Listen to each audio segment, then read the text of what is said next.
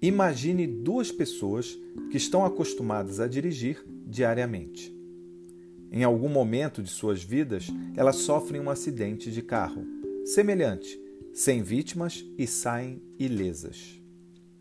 Uma das pessoas para de dirigir depois do evento desagradável, enquanto que a outra volta à direção diária em pouco tempo. Ora, por que uma pessoa ficou traumatizada com o ocorrido e a outra não? Porque, apesar de terem passado por uma situação desconfortável, a traumatização vai depender da resposta psíquica que cada uma deu para o fato. Ou seja, a traumatização vai depender da elaboração das emoções e da significação que cada uma deu para o fato. Cada pessoa tem um limite diferente para suportar uma circunstância negativa. E o trauma surge quando esse limite é ultrapassado e a pessoa não tem capacidade para lidar com a experiência dolorosa.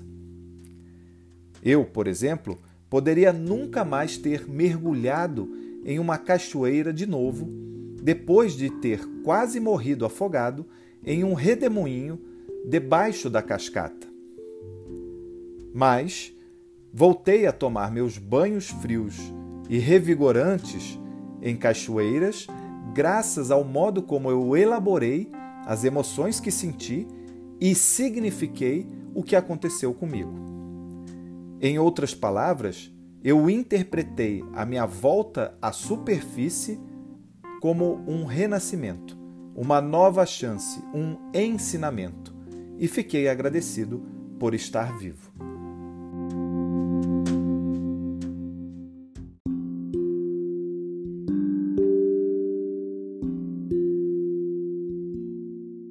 Se você gostou deste episódio, então compartilha e me ajuda a ajudar cada vez mais pessoas a terem mais equilíbrio emocional em suas vidas. Ah, e se você quiser saber mais sobre o meu trabalho ou fazer uma sessão de terapia comigo, acesse o link do meu conteúdo completo que está na descrição deste episódio.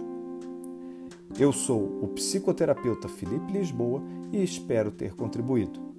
Um abraço e até o próximo episódio.